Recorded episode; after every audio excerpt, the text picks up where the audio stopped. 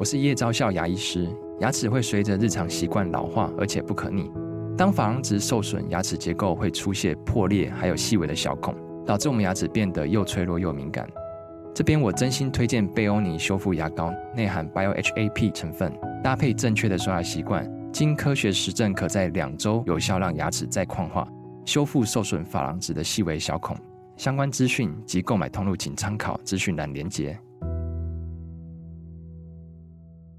欢迎来到好声音。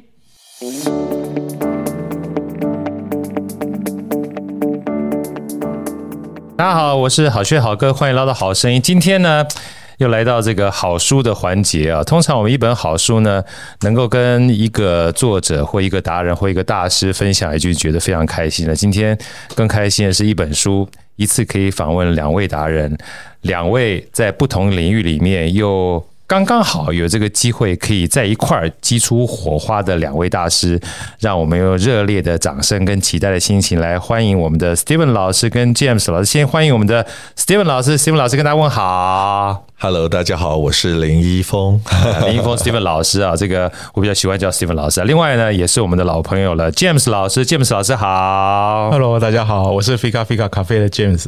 啊，大家听到 Fika Fika 可能就比较熟悉了哈。听到这个 James 老师的话，可能不太熟悉，因为像我一跟 James 老师讲说，我们这个团队啊，包含好声音，包含在好声音之前，我们所有团队成员，我们最常去开会的地方就是 Fika Fika，所以每次听到 Fika Fika 就觉得，哎呀，老朋友的感觉啊。今天啊，要跟大家分享这本好书啊，我念一下这个名字啊，英文名字叫 Coffee and Whisky”。然后的中文名字叫做《咖啡威士忌大师课》啊，Fika Fika 的创办人 and 威士忌的执杯大师，首次跨界重磅合作，精彩可期。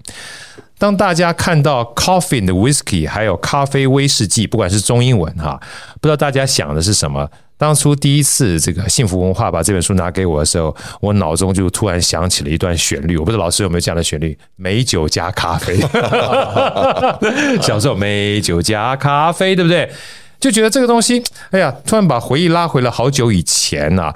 但我们正是要去。聊一聊这个美酒跟咖啡怎么相遇的故事之前，我想分别请教两位老师。先请教一下 Steven 老师，因为现在目前 Steven 老师现在算是从台北搬到宜兰嘛，刚好也是搬到我的故乡，是是哈，所以刚聊起来就有这个有点就是他乡遇故知的感觉，这样。老师跟我们聊一下好不好？你是怎么样有这样的一个机缘哈，跟威士忌产生了一个这样的一个缘分的好不好？应该是说，从大学的时候吧，我大学时候就开酒吧了。啊，真的啊，对啊，大一开一家，大二开两家，我还没毕业的时候我就开了五家店了，这样对。你还没毕业就开始创业，开了五家酒吧了？对对对，那时候刚开始是因为呃很有意思，我们其实是做创造一个空间跟环境，让所有人可以在那儿做自己声音的表达，因为那时候其实是学院。风起风起云涌啊！那时候很多台湾的社会运动都在发生，对，所以我们就弄了一个像是咖啡一样的地方，它可以喝咖啡，可以吃饭，然后可以喝酒，然后大家聚集在那儿，有人有他们的戏剧表演、音乐表演，甚至他们可以发表他们的诗集，各种不同的声音在那儿发生。因为我刚开始。呃，我还是在学生的时候开店，所以我的店是在学校旁边，所以很多的学生啦、教授都会到我们那儿去。对，老老师，你方便跟我讲一下你的那时候酒吧在中原大学的旁边？哎，老师跟你报告一下好不好？是我我在餐厅驻唱了七年呢。是，我如果说我知道的话，我当初去那边 就是。唱一下，跟你讨讨一杯好喝的酒喝就好了。我们那个，我我们那个驻唱的方式可能不太一样哦。没事，你只要是喝赏我酒喝，我怎么唱都可以。我我我我们那个方式啊，我们我们可能例如说，好，假设你来好了，到我们那儿，然后我们会帮你准备一个 amplifier，然后收音的，然后你自己带着你的吉他，然后弹唱的时候，我们会帮你准备一个纸箱子，然后就直接撒 撒钱进来了吗？对，你就是可以告诉大家说，哎，我是为了什么什么原因来这儿唱，然后每一个人都可以对你的纸箱子投钱。się. 太帅了，很像国外，对不对？对对对对，我们就这样搞的，就跟街头艺人一开始基本上把音乐分享给别人，让别人基本上知道你的理念是什么就行了。我们在当时很多在表演的人，除了我们自己呃台湾在地，那时候很多人都想发出自己的声音嘛。对，其实那时候有很多外国人来台湾教英文，我们最多的时候还有在国外出过唱片的加拿大人，还有在呃，在澳洲雪梨当过国家他们雪梨国家音乐院的调音师的大师来我们那儿现场演奏的。好酷哦，很有意思，对不对？超有意思的。然后甚至呃，我还记得那时候他们来表演的时候啊，那个主唱是出过唱片的，然后弹弹吉他的是那个调音师，然后有一个人拿着两个空嘎，就坐在吧台旁边，坐在吧台上面，然后手脚脚夹着那个空嘎，然后开始打起鼓来了。然后还有一个从伦敦来的年轻人，自己拿自己的贝斯在旁边弹起来。这没有任我不是我们组起来，他们自己找来，然后聚集在我的店里面。开始进行表演，然后那每天我我记得好像固定礼拜三吧，那就是我们的大爆满的日子，水泄不通，挤到那个门口外面，大家就是来 hang out 的这样子，很舒服，很棒。你知道吗？老师，你知道像像音乐家啊，其实最开心的就是用乐器来对话。是是，当时就是这种感觉，对，就是类似我们讲说，因为我们一开始在就是跟这些音乐家在聊天的过程当中，他们他们到殿堂里面去表演，当然很开心。而殿堂表演就是多了一个距离感。那像这种的所谓即兴的表演，或是各种不同领域的对话，哈，通常是他们创意的来源。那最重要的关键，尤其是像刚老师讲，来自于国外的人哈，在那样的场域里面，他才可以当地的这文化有更近距离的接触。他们叫 salon，你知道？是是是是，我觉得当时我们就希望创造一个 salon 的文化在台湾。那时候我们是学生，我们不是懂很多，可是我们那时候看的书啊，过去的一些革命哈，对，过去的一些呃理念，呃很有理念，什么呃什么。布拉布拉主义啦，什么自然主义啊，人文主义啊，甚至当时在法国巴黎后现代啦，是所有的这些呃，包括艺术文化、音乐的潮流，都是在咖啡馆里面，从咖啡馆里面点燃他们的这个刚开始的星星之火的。哎，老师，我我先请教一下吧，因为坦白讲，你可以去其他的咖啡厅，或是找别人空间就好了。因为某种程度上面，从一家也就算了，到最后毕业的话，搞了五家哈，那已经是个小型的企业家了哈。哦，别这么说，你你也别客气了，咱们就说实话吧。老师，你那时候是怎么样的一个机缘，想要去就是变成一个酒吧？总有起心动念，总有个开始吧。那跟创社团不太一样，要花钱的。刚开始其实我们并没有想那么多，我们其实只是创造一个空间，可以让大家来。所以我的呃。店里面有卖酒、有咖啡、有茶、有餐，通通都有卖。然后从中午就开始，但后来发现中午吃饭是一件很无聊的事情。你可以想象吗？大家下班的时候，可能今天满满的都是塞满满的人。可是因为你知道中午吃饭是很无聊，而且我们花很多时间，吃完饭就走了。我们不会留在店里面进行更多的交流，所以，所以我的中午的吃饭时间。有时候人很多，有时候人很少。然后我忙的就是为了赚钱这两个字的时候，我毅然决然，我在开店第三个月，我就把中午吃饭时间 cancel 掉，我不做了。我从下午两点开始。那后来呢？呃，因为我是开在学校旁边嘛。所以有时候，呃，下午茶两点到五点时间，就会有很多人到那儿坐在那儿打牌啊，就做一些杀时间的行为。但其实我更想要做的事情是人的交流，所以我毅然决然也把下午茶时间也 cancel 掉了。掉了，对对对。然后晚餐的时候，我自己就会去研究很多食物的内容。所以我跟 James，我们两个现在都是国内第一个呃五百盘，就是第一个我知道五百盘，超有名的。我们两个都是五百盘的评审，棒啊！呃，没想到今天两位超级评审在我们这好声音出现了。然后我我自己对于呃食物的开始了解，就从我自己开始做菜开始，开始研究这些事情。然后晚餐我就可以把它不断的把我想象力都放在食物上面，而且我发现人到了晚上都会卸下他白天的面具，人变得更自然了，人的心就解放了，所以晚上。喝酒的时间好开心哦，这是我想要的日子。所以后来我就是慢慢的从一家可能茶馆啦、餐厅啦，变成酒吧去了。所以，这所有听众，我跟大家分享啊，这也就是为什么我们前面好多集哈，来自于四面八方的创业，常常在说，创业绝对不是一开始的想象跟最后的长相会一模一样的。是的，是的。就跟我们从小到到大，不是说第一天就会知道自己长成这个样子嘛？是长着长着变成这个样子的，所以自然就好。是慢慢你会找到自己的喜欢。啊，想象是一回事儿，长相呢是透过行动之后，慢慢把想象变成不同的长相。我觉得应该我们每一个人都要任性一点，真的不要太呃。遵守社会潮流对我们的期待啊！我觉得每一个人都有自己独一无二的个性，做自己喜欢的事情，才能够把力量发挥出来，才能把事情做得更好、更更大这样。所以今天认识了啊，Steven 老师之后，又让我们好声音下次去宜兰玩的时候有不一样的动力啊！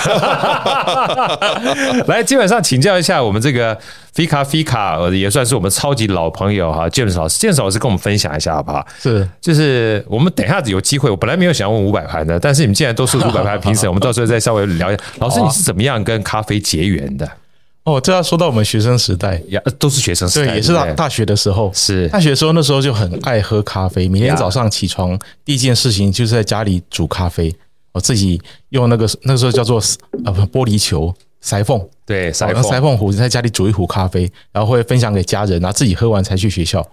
然后后来在学校呢，班上就遇到了一个我本来不太熟的女同学哦，然后呃，这有个机缘了哈，就是。呃，有一次我们是我是念摄影的，对，然后我们念摄影常要去很远的地方去拍摄摄影作品，是。然后有一次我就借了家里的车，因为那个路途很遥远呀。我看到那个女同学她也要去，我就问她说：“哎，你你有交通工具吗？要不要搭我便车？”呀，她就搭我的车，就他一上车，我们都闻到一股扑鼻的咖啡香，一上车就闻到，对，他一上车就冒出一股咖啡香，嗯，然后我就告诉他说：“我的咖啡很香，对不对？对，因为我身上带了一包咖啡。”啊，然后他说是我的，我说是我的，他说是他的，你说是你的，结果我们就同时做一个动作，就两个人一起转身从自己的背包包里面抓了一包咖啡粉，因为当年呢比较不实行买咖啡豆，都是请店家磨成粉，我们就一人抓了一包咖啡粉，因为我们身上都带了一包，然后才发现，哎，原来我们是咖啡同好啊，然后后来就常常跟这个女同学就我们就越走越近，然后常一起到处去喝咖啡，是，然后她今天也在场。啊，一不小心就是你的前女友也来了，是吧？是的，你看前女友竟然，我刚刚正想讲说，嗯，怎么会有人这么大胆？然后这个太座在这边一直讲前女友的事情，原来前女友已经是当今太座了，是吧？对，其实我们是大学同学啊。然后我们那时候闲暇时候都在台北各大大小小的咖啡馆，每天都在喝咖啡，一天喝咖啡可能两次、三次、四次更多。然后家人都说，你们钱都花在咖啡上了。然后那时候，我当时的女朋友就跟她妈妈讲说：“ 以后，以后我自己开一家嘛。”对对对对对。然后她妈妈说：“你用什么开？”然后呃，好，这位小姐就说：“用钥匙啊。”结果这件事情后来变成真的发生的故事，因为我们开了二呃西元那个两千两千零三年哦，我们开了我们开呃一家。二零一三年我们刚开了那个 Fika Fika 咖啡对。哦，然后开了以后呢，我就。那个把我们的店的开门的钥匙哈交给我老婆，说：“哎，你可以拿去给你妈妈了。”哇，就他就给他，他就真拿去跟他妈妈看，说：“妈妈，你看，这就是我开开开店的钥匙，好好浪漫哦，好浪漫，对不对？这个这个不能随便给其他的这个老婆听到，这压力好大，你知道？怎么怎么开店？给个钥匙就开了。好，那以后老公你不要给我太多东西，你就给我几把钥匙就好了，一把钥匙一把店。”哇，这是一个梦想的开端呢哈！对，然后其实我们事实上是毕业前我们就创业了，跟 Steven 很像啊。因为我们后来每天泡咖啡馆，然后后来就没有办法满足了。我们开始透过那时候刚刚出现网际网络，以前网际网络刚出来的时候不叫好哥，记不记得？记得。这种拨接的，底关底关，对，很吵的要死，他说很多很吵的声音，对，速度很慢，用电话去拨接，对。然后拨接上网后，哇，发现一个新世界啊！就发现，诶，国外有一种很奇怪的咖啡，它叫做 Specialty Coffee。台湾没有，它都是我们没看过的品相，什么雅加雪菲啊、上比亚、卢安达一些奇奇怪怪的咖啡。台湾那时候只有哥曼巴魔爪、哥伦比亚、巴西曼特里摩卡。哎，这好容易记哦，哥曼巴魔爪。对，基本上就是这几种没了。台湾的选择很少，可是呢，海外有这么多奇奇怪怪的咖啡，我就心生向往，嗯，非常想要品尝。可是没有人进口啊，怎么办？我们就自己进口。我们就自己少量半进口，啊结果第一次很糗，买进来以后还自己报关啊，干嘛检疫的，好不容易拿到，打开兴奋的把箱子扒开一看，哎，里面豆子怎么是绿色的？结果我买到的是生咖啡豆啊，还没烘焙的，对，没有烘焙，结果傻眼，对不对？对，傻眼，结果我们就只好去想办法，要自己去烘焙它。哎呀，这样子接触到了烘咖啡烘焙，这叫最美好的遇见。有的时候啊，坦白讲，所有的成果都是从问题开始的。对，真的是这样子，是吧？所以，我们一开始我们试着过用炒菜锅在家里炒咖啡豆，哇哇，自自己搞啊？对，然后还试着用奶粉罐的空罐做烘豆罐，然后还试着用爆米花机，有一种爆爆米花用的小家电，我在啊，用这个爆米花机来烘咖啡。我们试了各种各样的方式，然后后来就像误打误撞，一直研究，变成了一个小专家，我就变成在家烘咖啡的玩家了，然后就玩出心得了。玩出心得以后，发现说，哇，这咖啡世界太好玩了！以前从来没有想过，咖啡里面会有柠檬香啊，对，里面会有百合香，会有茉莉花香，会有蜜味。哇，这个以前喝咖啡就是苦苦的嘛，对不对？口感口感口感口感苦味而已嘛。我们从来不知道咖啡里原来可以有这么多的滋味，千香百味。然后我们迫不及待想让更多人知道。所以那时候毕业前，我们就自己用写 HTML 的方法哦，因为那时候很土法炼钢，写 HTML。对，讲完之后就刚开始港台，你知道，好哥内行的哦，我就自己架网站，对，然后还自己架论坛，哦，就做了一个很很早期的咖啡论坛，这是西元两千年时候的事情。哇，你太强了！那个时候基本上能够做这件事情，真的是先驱哎。就其实自己自己土法炼钢了，就是一边学一边玩一边做，然后就炸了一个咖啡网站，然后有咖啡论坛。然后一开始我们是在上面卖我们自己进口的这个 specialty 的咖啡生豆，是，而且很疯狂哦。那时候跟长辈借钱来创业，一进口就进了七十几款咖啡豆。因为每个每个看都好喜欢，每个都好自个儿喜欢。对，就是一大堆奇奇怪怪，台湾通通听都没听过的。就跟 Steven 老师讲，他自己喜欢，自己喜欢。你在创业过程当中，先不管结果，至少你过程就爽，是就快乐，最快乐。对，而且看到这些豆子，我就眼睛有光，我就迫不及待想要跟大家分享。我觉得这些豆子很美好，很妙啊！别人看就是些绿色的咖啡豆嘛，没什么，因为它是生豆。对，啊，七十几款，我们一个一个去烘焙它、品尝它，然后写杯测报告，在网络上教大家每一款豆子怎么去烘它。你家里没有烘豆设备不要紧，我教你用炒菜锅。对，我教你用爆米花。对，我教教你用奶粉罐自己做烘豆罐。哦，这做烘豆器也可以，DIY，我们做法都写在网络上。然后还有个论坛，你有问题就上这个论坛去发发问。然后我们这些都我们都有老手在上面回答你，在上面帮助你。所以你是最早期的 KOL 哎。对不对？其实 KOL 其实 KOL 就是那样做起来，因为很多 KOL 就是你在某一个领域里面，其实不见得是特别厉害，但你特别喜欢，你一直钻研，钻研到最后，人家找不到答案的时候，就找你问答案。啊，问着问着之后，啊，就仰赖你，信任度增加了。信任度增加之后呢，我觉得交易或者是买单这件事情，是因为相信你之后，你的推荐，是我基本上就仰赖你所得到的一个结果，不是我们一开始想要的目的，对不对？对，完全是这样子。很多东西都是无心插柳。然后柳成荫这样子，我觉得这个是很好的一个结论。我包括我包含好多的创业家啊，就是我们讲说沉浸在创业领域的人，他从来不是为了赚钱当第一要务，并不是钱不重要，他一定是做他自己非常喜欢的东西。对，然后他不觉得那件事情呢是以赚钱为目的，可是因为他一直喜欢喜欢啊，别人赢不过他，你知道吗？因为别人可能工作八个小时，他搞不好二十四小时都在工作。可他不觉得那是工作，所以做到最后很爽之后，别人拼不过他，他就变达人了。哎、欸，完全是这个样子。我刚你你发现刚刚刚 Steven 老师跟 James 几乎几乎都是一模一样。对，而且你看 Steven 老师多任性啊！中午算了，不要做了；下午啊，不要做了，因为他觉得晚上这件事情才是他要的。对。但是因为我们把不要做的时间挪出来去研究，是啊，像我自己也是很喜欢葡萄酒，我也很喜欢威士忌，所以其实我自己就花很多时间飞到国外去研究这些东西到底是怎么被做出来的，什么叫做风土条件，所以我得到了很多的资讯都不是酒商可以给我知道的，甚至书里面也没有写。然后呃，我也是自己这样研究了很长的时间，所以当那个布洛格时代来临的时候，又讲布洛格，又提到一个早期的名词了，所以那那时候我我我我还不太会打字，我还用一只手指头这样打字，然后自己打了超过五百篇以上的威士忌的论述，然后免费丢到网络上给大家看。那时候我在网络上成立一个叫威士忌达人的威士忌学院，结果结果据说啦，我自己在查的时候，在那时代，在很很多年前，你只要打威士忌三个字，前面十页出现都是我的文章跟我的名字这样。所以说有时候 KOL 这件事情很有趣，人家说怎么样变成 KOL 会变成 IP。我说很多，我发觉非常多的这个 KOL 跟 IP，甚至创业家，他都有个共同的特质，就是持续不断做自己很爽的事情。然后做自己很爽的事情呢，又有一个很重要的特质，他在分享给别人的时候，先不求回报，是但求分享。是的，是的，因为他本身分享就是他回报。对，老师有没有觉得，就是就是分享的本身就是他回报？就像老师你写了五百多篇，我想当初你也不会说一开始写了五百多篇想要赚钱吧？不是，完全没有。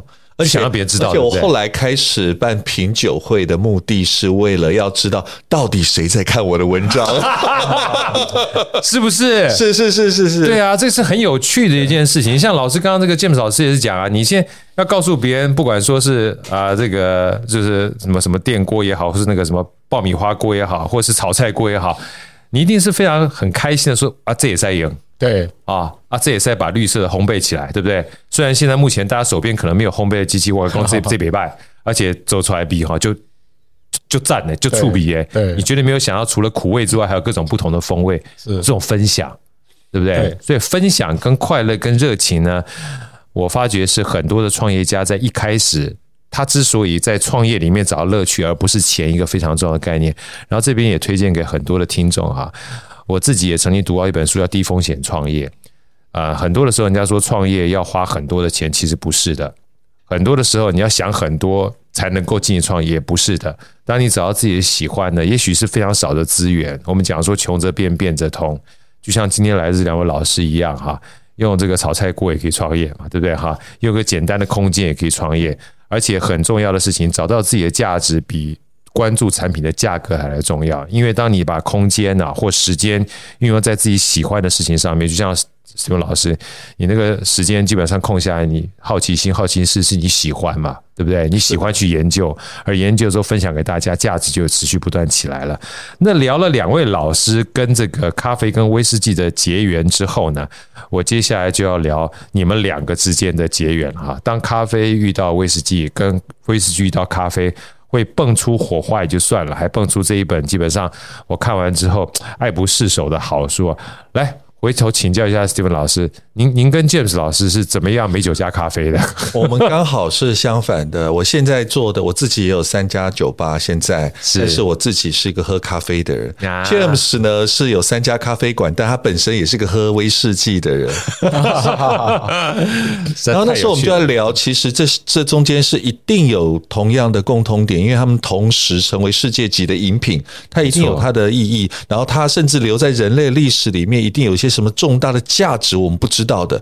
当时我想要说跟 James 一起合作这本书啊，我觉得有一个东西很重要，就是为我们这个世代定一个很重要的价值。对，我们知道有一个很有名的咖啡加鸡呃咖啡加威士忌的东西，不是美酒加咖啡 哈，而是它叫爱尔兰咖啡。嗯，对，到目前为止都很有名。我们回如果上网去查，你就发现爱尔兰咖啡是在八十年前。前被创造出来的，由一个男一个 bartender 为了一个空姐所创造出来的。当然，这中间美丽的故事并没有从此过着幸福美好快乐日子，没有的哦。但是这个东西留下来了。那。我相信，在我们这个时代啊，就我自己对于威士忌的理解，我们对于威士忌的认识远远超过于八十年前的时代。对，而我相信 James 对于咖啡的理解也是远远超过于八十年前的时代。没错。可是为什么我们这个时代没有属于我们自己的咖啡跟威士忌的对话？没有属于我们这个时代对于咖啡、威士忌理解之后？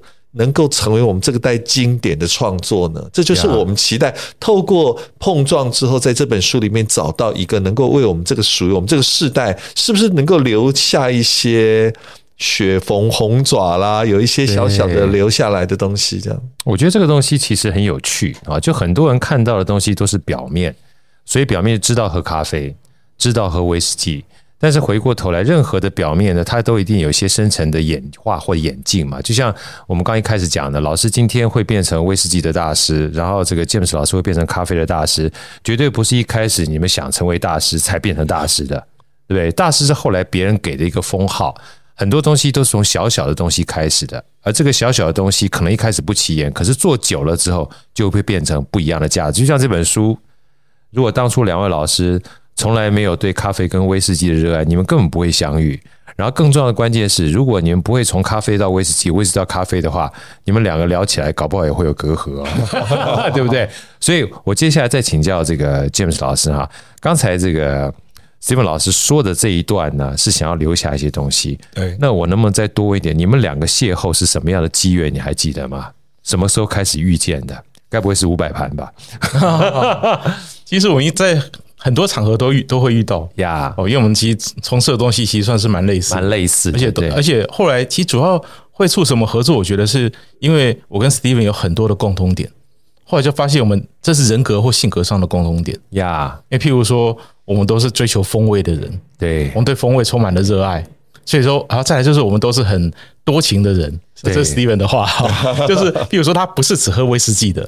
他同时也是葡萄酒专家，对，他同时他有很多他专精的领域，这就为什么 Steven 老师要搬到宜兰去，因为他需要放很多他的好酒嘛，对不对？对，而且除了 除了享受这些味道的品味之外，他同时也是个易经专家，他易经方面的造诣是非常的深厚。老师下次聊聊易经吧，好，好，好，有机会的话没有问题的。哇，然后同时他又是个瑜伽老师，我这个这个这也是我们想，所以是个非常精彩的人，多情的人。对对，这是他他的用语哦，多喜欢多情。但是我在我看来就是非常精彩的，他非常热爱人生。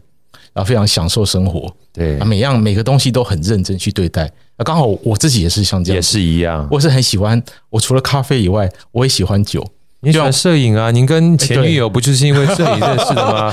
而且我刚刚本来想多问一下，哎，刚好现在前女友走掉，但是后来知道是你夫人，我就可以随随便问了。哎呀，这实在是都不知道是不是因为你知道他后面有个咖啡，所以才把咖啡放。所以你看，其实本身你们的邂逅，包含你跟。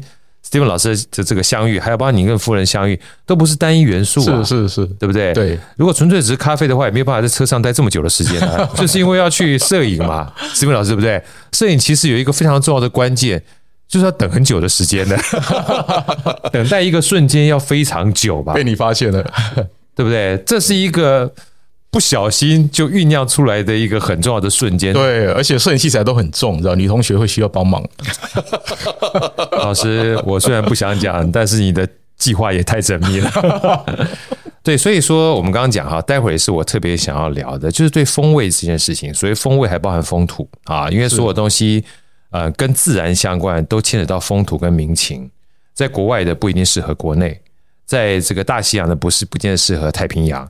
但很多的时候呢，这个相遇，也就是我们觉得这个自然啊，它能够横跨各个不同的国界最有趣的地方。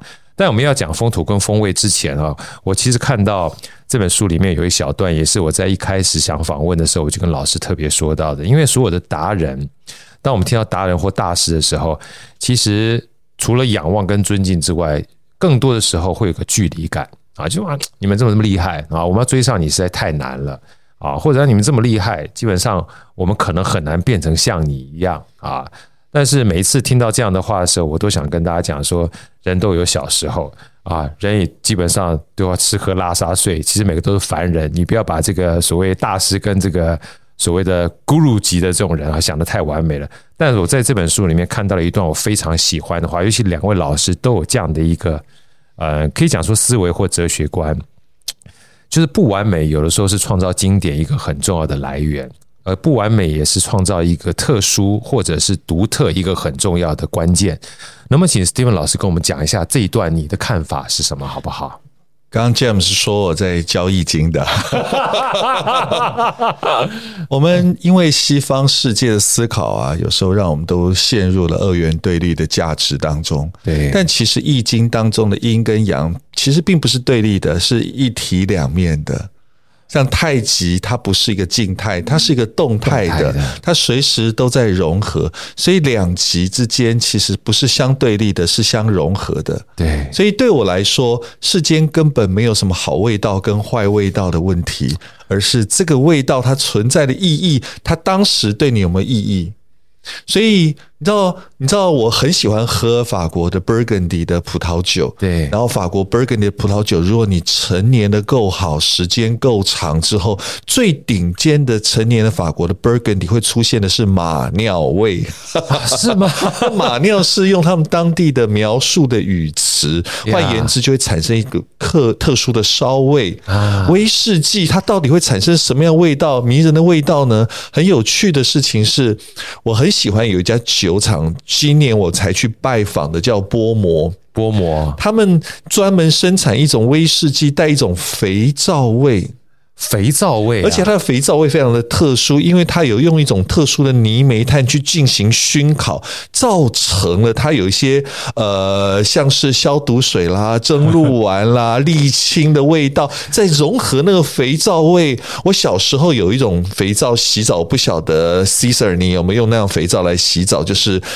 美奇药皂有，哎呀，怎么可能没有？就是有那个美奇药皂的味道，你讲那个味道我就出来了。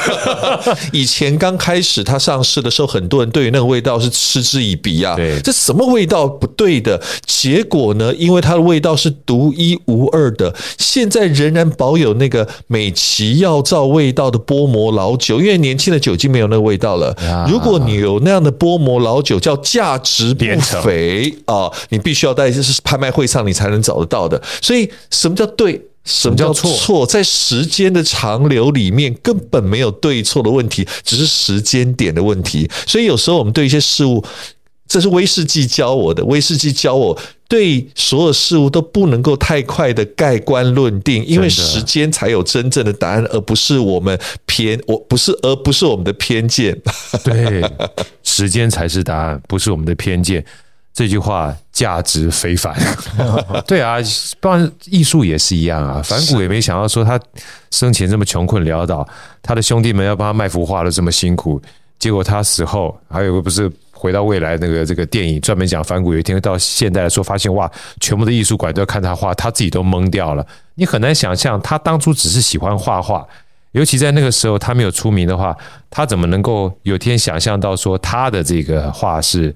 盖棺论定之后会是价值不菲，他不知道，那就回到刚才老师讲的，很多东西它不是二元对立的，它基本上是可以融合的。对，当你用你的观点去判定一件事情的时候，不代表普世的价值会跟你观点是一模一样的。所以我曾经听到过有一个人，他特别说，他说不一样未必是唱反调，不一样只是不一样。你要能够有包容的心态的话，你就可以看到更多的东西。那回过头来哈。我也想请教这个 James 老师，那你怎么看待这个所谓的不完美？尤其在书本里面，呃，我也相信某种程度上面，你在讲这样的概念的时候，也会有你的这一套的思考逻辑跟想法，跟我们分享一下，好不好？我可以分享咖啡里面两个不完美，然后造就美好的例子。第一个，刚那段我再再讲一下，两个不完美造就美好的例子。对，大家请，因为这个很重要，所以我请大家能够把这个东西当成是一个呃，先放在脑袋里面的东西。为什么？因为我看这本书之后，其实我一直想到的是两个关键字：教育。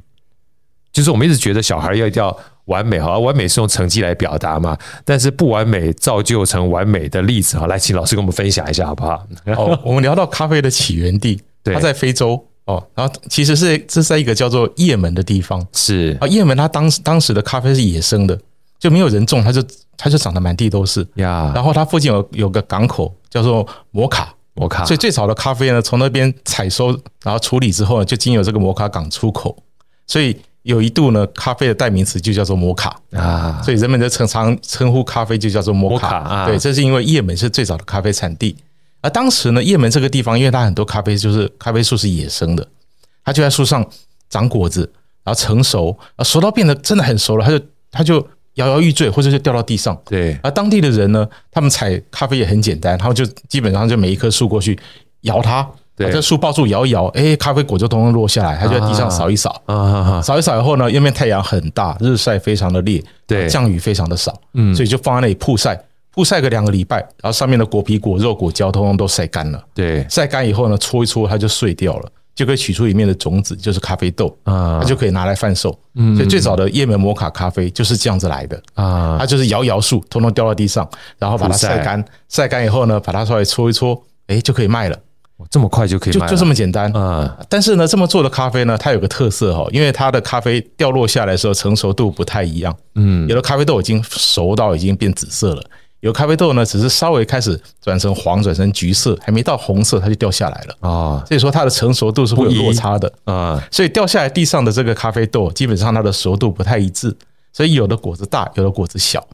然后他们把这个豆子通通混在一起卖，然后卖的话呢，啊，这个我们像我们的烘焙商啊，我们烘焙商取得这个生豆以后，把它烘焙出来以后呢，会发现这烘好的豆子花花的啊，里面参差不齐，有的大颗，有的小颗，有的颜色深，有的颜色浅。对，这是因为它的熟度不一样，它咖啡豆的含水率不同，呀，含水率不同就会导致它的焦糖化反应上色的程度不同。对，所以就会有比较色深，比较色浅，所以豆子看起来花花的，视觉上看起来会觉得说你这个豆子是不是品质有问题？不一致，对，非常的不一致。对，可是我要跟你分享，我们二十几年前喝到叶门摩卡，长得奇丑无比，有大颗有小颗，里面常常混了石头或混了昆虫干。对，因为它在地上扫扫起来，呀呀，我们还用手把它挑走。嗯，可是这个咖啡啊，你一磨开啊，就是很 非常劲爆的味道，它是很爆炸性的果香，很像是很多种的草莓、莓果，然后黑醋栗、樱桃，都能把它晒干以后浓缩了以后，然后瞬间炸开的味道。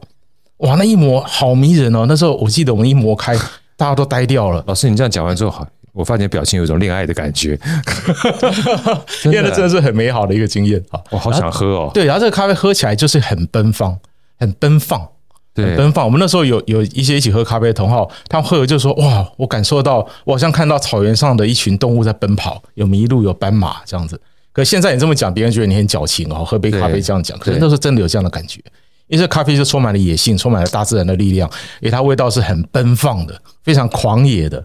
所以有时候你去翻一些咖啡书上说也门摩卡咖啡或是非洲咖啡，它味道是狂野的。呀，哎，现在看这个这个字很难联想，可在当年的这个咖啡，真的你一喝就马上就联想到狂野这个字，真的啊，wild。可是呢，后来发生了一件事情，对，后来呢，在产业界大家觉得这咖啡豆这样子很参差不齐，这样品质是不好的，所以我们必须让它均一，均一。所以呢，从摇树改成用手摘。啊，我用手摘来控制摘下来的咖啡果实成熟度是一致的，然后再来还用机器去筛它，把相似大小的豆子分级，把它筛到都一样大，然后这样卖的生豆呢，整整齐齐，漂亮，完全漂漂亮亮。对，烘好的咖啡豆颜色色泽也漂亮，很漂亮。绝对不会里面出完几颗比较白的豆子，几颗比较黑的豆子。对，色泽又漂亮，大小又整齐，就好像现在人家一口很美丽的牙牙齿。老师讲的好有画面，野味不野味就不见了。以前的人是一张开哦，满嘴乱牙这样子哦，很像是这样的打比方。然后，可是现在这么漂亮的叶门摩卡呢，磨开再也没有当初的这种狂野的感觉，完全不狂野了。它变得很乖，很乖，很乖的意思是说，它的味道是干干净净的，但是它就是循规蹈矩的。对，然后就少了那种会让人家悸动，会少了那个奔跑的羚羊、奔跑的这些动物不见了。哎，真的哎，老师刚刚一讲哈，我不我不知道，像像像 Steven 老师跟建老师，以前我们小时候有没有那种就是呃。能力分班有没有？还有那种放牛班啊，就是就是大家都第一名，其实很无聊，你知道吗？我刚好要举个例子在回应这个东西啊。是，那我们现在都知道日本威士忌非常的厉害，对，呃，但是十几年前我在协助日本三得利公司推广日本威士忌的时候，那时候没什么人喝威士忌，喝日本威士忌的。然后现在日本威士忌之所以这么厉害，是因为他们前任首席调酒师雨水精一，他调酒的功力一流的。对，那他已经退休了。我还记得他曾经在有一次发表会的时候跟我说到一个观念，就是好学生跟坏学生的观念啊。他说，如果我们把一些所有完美的熟成的威士忌调配在一起的时候，它其实并不是最好的威士忌。他觉得好的威士忌啊，就必须要在里面加入坏学生，因为坏学生进去了之后，让别人看到原来他有各种不同的可能性，而且可能坏学生的自由让那些守纪律的。美好的好学生呢，开始更活泼起来了。对，他就举个例子啊，他就说他在调配的过程当中呢，他会把一种东西当坏学生，就是那种熟成的过头了。就是那种橡木桶给予了威士忌太多的味道，造成它有生味、涩味，甚至一些回甘的味道啊。对，过分的强烈，那失去了原来的均衡。但是把那些东西加进威士忌，一般均衡的威士忌之后，让那个威士忌变得非常非常的活泼，多样性了。在一个班级里面，一定要有坏学生跟好学生。所以以前我们小时候学读书的时候，分班制度是不好的。我就这么觉得，我就这么觉得。后来你知道，尤其像国中的时候，你就发现其实基本上都军医，你军医多样性就不见了。是。后来我到了念竹中的时候，我们班啊就来自四面八方，我们叫英雄好汉一大堆。我记得那时候我们班四十几个人，有十多个留级生。我一开始很担心，你知道，后来发觉那十多个留级留级生。啊，真是英雄绿林好汉，各方面的能力都都很棒。后来我们一路从国一、国高一、高二到高三啊，变成超级好的朋友。因为你可以看到各种不同的样貌。对，我觉得样貌很重要，是。但是军医这件事情，就像成绩好的，其实是蛮矮板的。我不知道这个矮板的意思，就是说就大家都一样哈，你反而没有太多可以参考的选择性，你知道哈。所以又回到刚才的 Steven 老师讲，有时候不见得是不完美，只是不一样。对，因为，那些豆子不一样嘛。你什么叫完美？你你你把它分级的话，也不是我们人的分级啊。而成熟的话，青色跟这个成熟也有不同的级数，但不代表是不完美嘛。这个我觉得蛮有意思。但其实我们在不管喝咖啡或我们在喝威士忌啊，我们的生命其实，在我们过去受教育的历程当中就被制约了。真的，一百分制啊，把我们制约成我们就要去追求满分，我们要追求当好学生，我们要追求成绩好，被老师认可，被社会认可，被家长认可。所以其实这样的东西已经种到我们的血液里面了。所以其实我们也我们也认识很多喝威士忌跟喝咖啡的朋友，他们就追求那种。国外的专家一定要给他高分啊，他们才会喜欢那样的东西。或者什么叫做最知名的好威士忌啊？它有一定的价值。例如说，威士忌要喝颜色深的、年份高啦、价格贵的、品牌大的啦。但往往这只是一种选择，在这个选择之外，其实有更丰富多彩的威士忌或咖啡可以让我们做选择的。哇！我听老师在讲哈，OK，我就刚刚咖喱到底领威士忌啊，真的。因为这个多样性的选择实在太重要了。你知道，昨天我跟一个国中老师在聊天儿，你知道，他就说，其实成绩好这件事情很可怕啊。我觉得他讲的好有道理。他说，我们常常在追求成绩的过程当中，哈，就把读书这个就成绩好的这个目标当中，就把读书的过程啊变得痛苦了。因为有时候为追求这个成绩好嘛。他说，如果说你本身就很享受阅读的过程的话，就算成绩一开始不是很好，但累积久了，成绩好，它会是最终的结果。但是你要先享受过程，这个结果会自然来到。但如果你去强调这个考试的这个结果的话，过程变得很痛苦，结果有一天他就不想要那个过程了。我觉得这个基本上跟，呃，就是我刚听完之后。如果说我一直追求是要喝那个非常完美的、大家认定的威士忌的话，我会觉得这个过程变得我会会觉得很害怕哦，是吧？但如果我是喜欢这个过程，就像老师刚刚讲的，什么样基本上都好，我就要尝试各种不同的风味，在我脑袋里面留下各种不同记忆。我到时候只不过是享受这过程之外，找到一个属于我自己的风味。那基本上我就没有压力了，而且我们每一个人的生活经验不一样，本来就应该喜欢不同的威士忌，怎么会有标准答案呢？哦，这句话就重要。接下来我就要开始带往下一个方向去走了哈，因为这就强调是风味不同、风土不同，本来就应该有不同的喜好。尤其这两位老师呢，在书里面是特别强调风味跟风土，它本来就没有标准答案。老师，我们跟我聊聊风味跟风土这件事情好不好？好啊，我风土啊，最重要的例子其实可以从我们台湾自己说起。呀我们台湾自己现在开始做威士忌，也开始有自己种咖啡豆了。对，我觉得台湾的风土很明显的已经打破我们过去对于传统威士忌的认知。是，像我还记得二零零七年的时候，我第一次去拜访台湾的格马兰威士忌酒厂。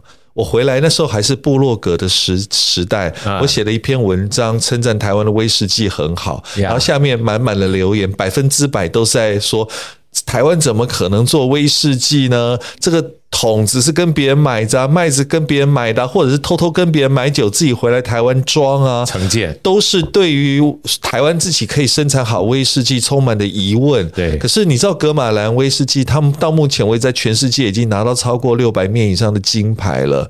全世界都已经认同台湾可以生产好的威士忌。如果我们现在还不认同的话，代表其实我们应该要 update 我们自己的 information。对对对对对对。所以所以事实上，台湾绝绝对有资格做全世界世界级的好威士忌的。那台湾的威士忌到底跟国外的威士忌有什么不一样？其实可以从三个地方来看，就是天地人。因为我们多半用的是像法国人喜欢谈风土条件，叫 terroir，对，但是呃，其实是一样的观念。但我们一般以为的 terroir 就是可能是来自于它用什么样的土壤啊、下雨啊、年份啊、对，葡萄品种，但其实它都包含了天地人的道理。以天地来说，好了，台湾这块土地啊，因为我们的亚热带地区气候炎热的关系，所以橡木桶。当我们把威士忌蒸馏出来之后，放进橡木桶，橡木桶当中成熟的速度相对来说，因为气候炎热，就比苏格兰的呃温带区域快速很多。快，所以我们可能在三五年的熟成就可以熟成出苏格兰威士忌十二年、十五年的气味了。很多人还不能习惯，因为它可能掉进了所谓的年份。迷失里面，迷失里面，然后或者颜色迷失里面，他们觉得哇，这个这个怎么可能三五年就好东西？要久一点的，十二年、十五年才行。那么三五年假的，但其实不是的。对，对，这是其实是一个属于台湾在地的风土的问题，以及第二个风土就是牵涉到人。对，我们都知道。如果你喜欢吃卤肉饭，台南的卤肉饭跟台北的卤肉饭味道是不一样。对，因为我们对于什么叫好吃这样的价值不一样。很多人就说台南的台南的东西比较甜嘛，台北的比较咸哦，各种不同的风味。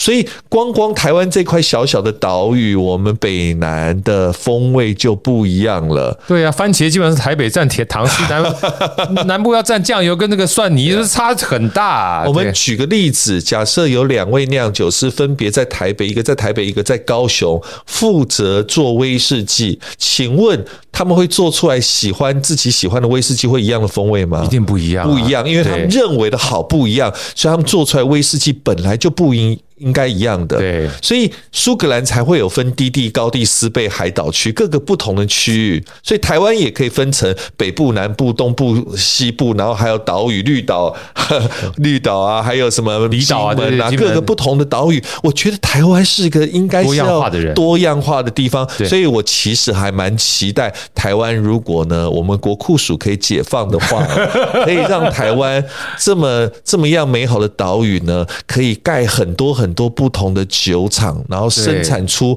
的威士忌可以让全世界为了要追逐台湾的威士忌来台湾观光。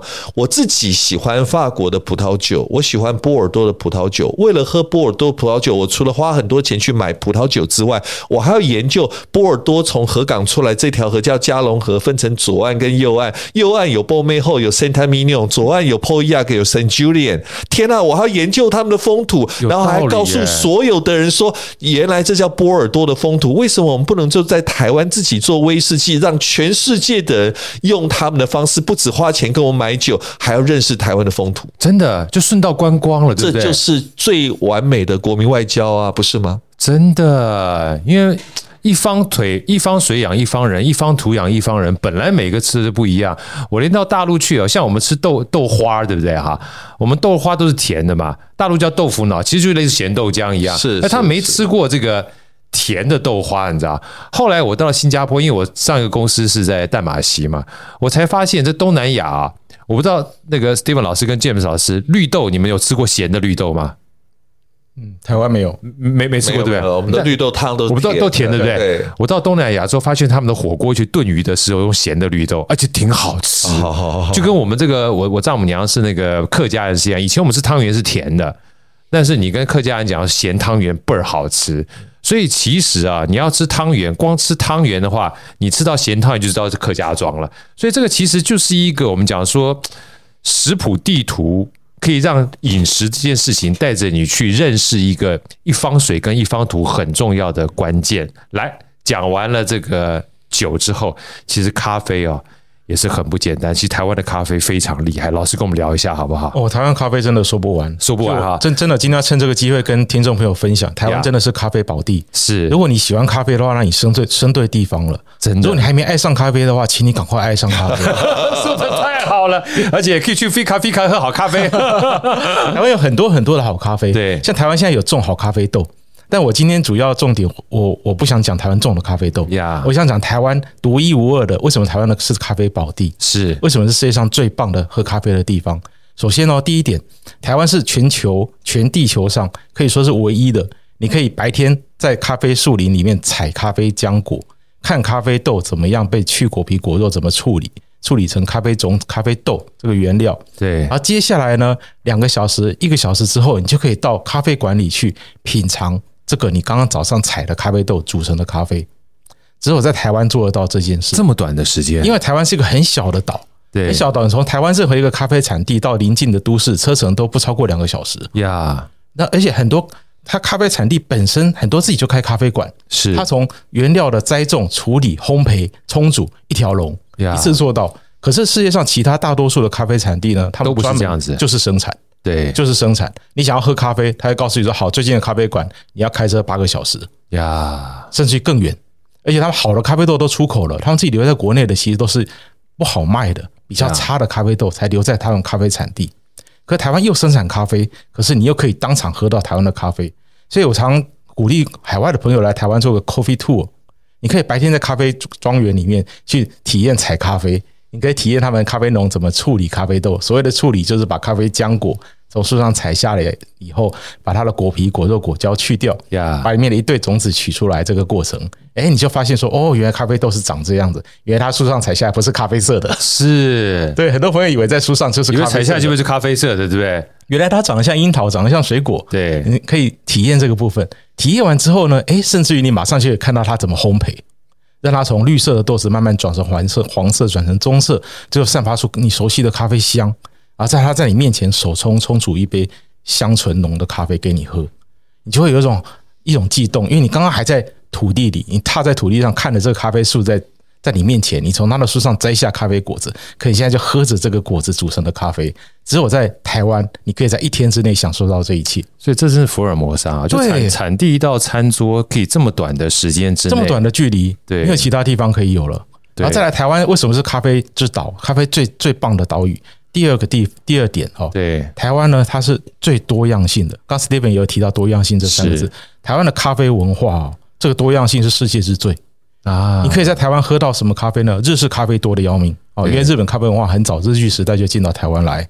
啊，台湾有美式咖啡文化啊，台湾还有土耳其咖啡文化，还有维也纳咖啡文化啊，然后有欧洲各个国家的咖啡文化，意大利咖啡文化，全部每一种 style 的咖啡在台湾通通喝得到。也有北欧风格的咖啡，每个地方的风格都不一样。因为咖啡它像是美食，像是不同地区的食物，你吃起来有不同的风格、不同的冲煮法。其实每个地方的咖啡文化是不同的。呀，可是台湾它就像是一个大熔炉，像是个汇聚的。我我常喜欢像个万花筒，因为你很少能在这么小一块土地上，什么 style 的咖啡它通通都共存的，都并存着。其他地方是找不到的。你到日本，绝大多数就是日式咖啡馆；到美国就是美式咖啡馆；到意大利、欧洲，那就是欧洲 style 的 espresso。可是，在台湾什么都喝得到。你喝 espresso 的隔壁可以有日式的法兰绒手冲咖啡，然后再走两步路，哎，你可以喝到土耳其 Ibrik，它用沙很热的沙在在冲煮咖啡，然后把一个煮咖啡的铜的容器里面放入咖啡粉，放入水，然后把它浸到滚烫的沙堆里面去，在沙堆里面摇一摇，摇一摇，这咖啡就沸腾了，然后把它倒出来。道地的土耳其式咖啡，台湾也有。哇，好有画！老老老师，我发现你你的你的文字好有画面哦。我没有看过这样的咖啡，这叫土耳其式的咖啡。台湾有非常好的土耳其咖啡，非常专业，非做的非常非常好。哇！然后台湾有维也纳式咖啡，维也纳式咖啡它很特别，它有一种陶瓷的咖啡壶，叫做卡尔斯巴德壶。卡尔斯巴德壶，对，然后它是用汤瓢把沸把煮好的热水。摇一瓢起来，然后把这个壶的上盖子打开，把热水浇下去，对，然后浇在咖啡粉上，它慢慢的渗透下去，不需要滤纸，不需要滤网，它就可以滤出一壶很香醇的咖啡。这是很道地的维也纳式的做法。所以平常你要喝到这种咖啡，你要飞到维也纳去。可台湾有诶，而且不止一家，很多家诶。哇，老师你这样讲完之后，我发现我没有喝过咖啡嘞。因为太多了，对不对？因为喝咖啡的话，一般我们能够喝到的咖啡，大概要么就是类似所谓的便利超商的咖啡，要么就挂耳式的咖啡。如果稍微有比较研究的话，就会开始自己去冲泡咖啡跟磨咖啡豆。但是回过头来，像您讲的各种不同地方的风味咖啡，其实真正的关键并不见得是咖啡本身而已，而且还代表了当地为什么。我要继续追问的话，他会这样的去冲泡咖啡，一定有当初他的理由在。对，因为都都跟他们当地的气候、当地的风土、当地的习惯息息相关。没错，这些人呢，他们被带来台湾，和台湾有这个包容性。台湾最妙的地方，这件这个这里可以包容不一样的，这这是个关键。其实刚才 Steven 老师在讲多样性的时候，多样性背后有一个很重要的原因，就是 James 老师讲的，你是要包容的，你不会觉得说这个东西是唯一是最好的，那基本上二元分立啦，对不对？对，当你有包容性的时候，某种程度上面，它多样性才会出来，要不然。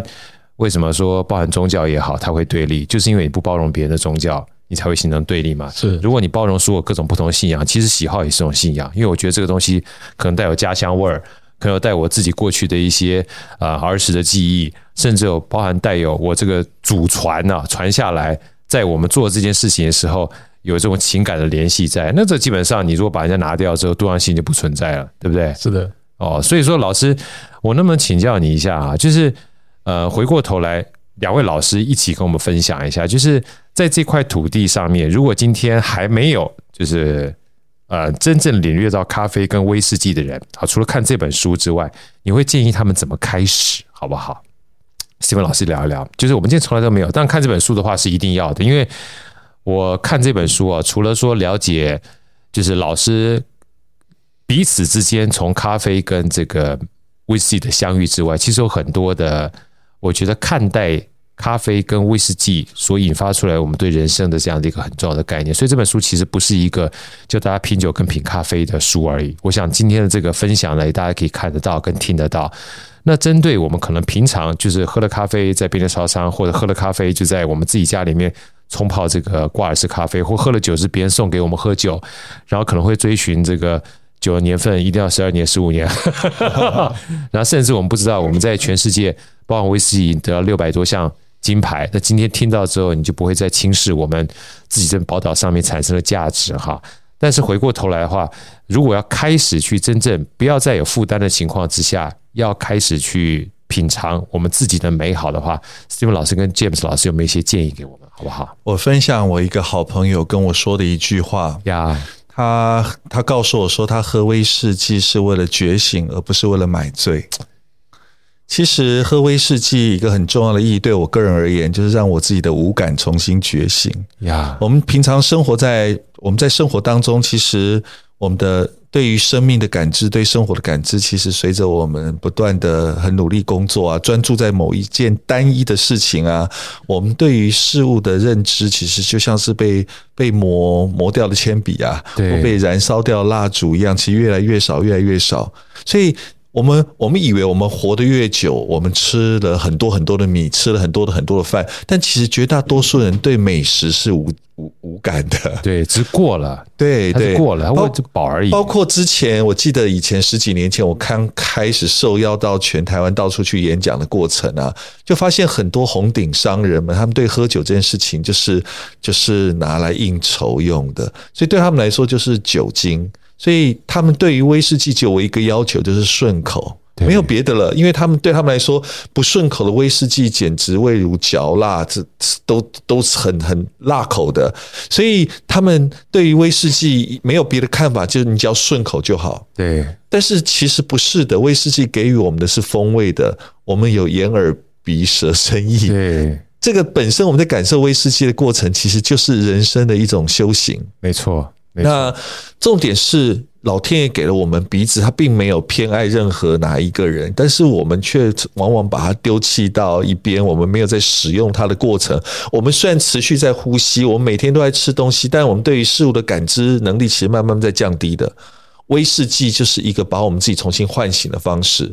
我那个朋友呢，其实他之前是五家上市公司的投资人，对。然后后来他把他的股份卖掉之后，准备退休，他跑到温哥华去退休了。但是因为他只有五十几岁而已，他想说他还有好多的时间，他想要做一点别的事情，他就去找了一个大学的一个博士班所办的一个所谓森林。森林，呃，探探索森林的呃营队这样，他加入那个营队之后，就跟着那个老师到处去探索森林。他才发现，老师要他去闻闻空气当中的味道，然后草的味道、树木的味道，他其实都感受不出来。他发现之前自己太擅长赚钱了，每天努力赚钱的过程当中，他对于生命的感受其实一点一滴的失去了。但是经过那个老师的带领，他慢慢发现这些生命的感知一点一滴回来。然后，可是他真的觉得温哥华实在太无聊了，他想要回来台湾。然后他就问老师说：“老师，老师，哎，我我我想要回去台湾，但是我不想要放弃这种探索自我的这种感官的这种方式，我该怎么做呢？”然后那个老师就跟他说：“哎呀，你可以喝威士忌。”因为这很方便嘛，买来威士忌在家里自个儿喝就有了。对，结果他回来之后就打开他的他的那个 notebook，然后上面 Google 威士忌，前面十页都是我的名字，他就跑来找我，我们就因为这样而认识了。所以他刚说的那句话，他见到我就跟我说：“Steven，我来找你，我是为了。”我喝威士忌是为了觉醒，而不是为了买醉。这件事情其实我心里面影响很大，所以我在推广威士忌、跟别人谈威士忌的过程当中，我不是要叫他们去买很贵的威士忌，我也不是要叫他们去消费很多威士忌，这不是重点啊。重点是，当如果我们透过喝威士忌的时候，我们可以开启我们五感对这个世界跟环境的感受的时候。这个世界其实变得很不一样诶，我们不会因为自己狭隘的视野，然后很可能我们我们可能呃我们非常重视我们的事业，就事业突然之间出了一些什么问题的时候，我人生就崩毁了。不是的，我喝威士忌，我的五感可以让我认知的世界是如此的宽大，如此的自由，我可以自在的驰骋。我觉得这喝威士忌太有魅力了，它绝对不是只有威士忌的风味很棒而已，风味绝对不是只有风味，而风味其实是我们脑中所有的感受。而这些感受其实可以带领着我们进入一个更美好的世界。我觉得，哇，太谢谢 Steven 老师了。我觉得你刚刚这句话其实给我一个很大的启发：喝酒或喝 Whisky，它不是为了买醉，它是为了觉醒。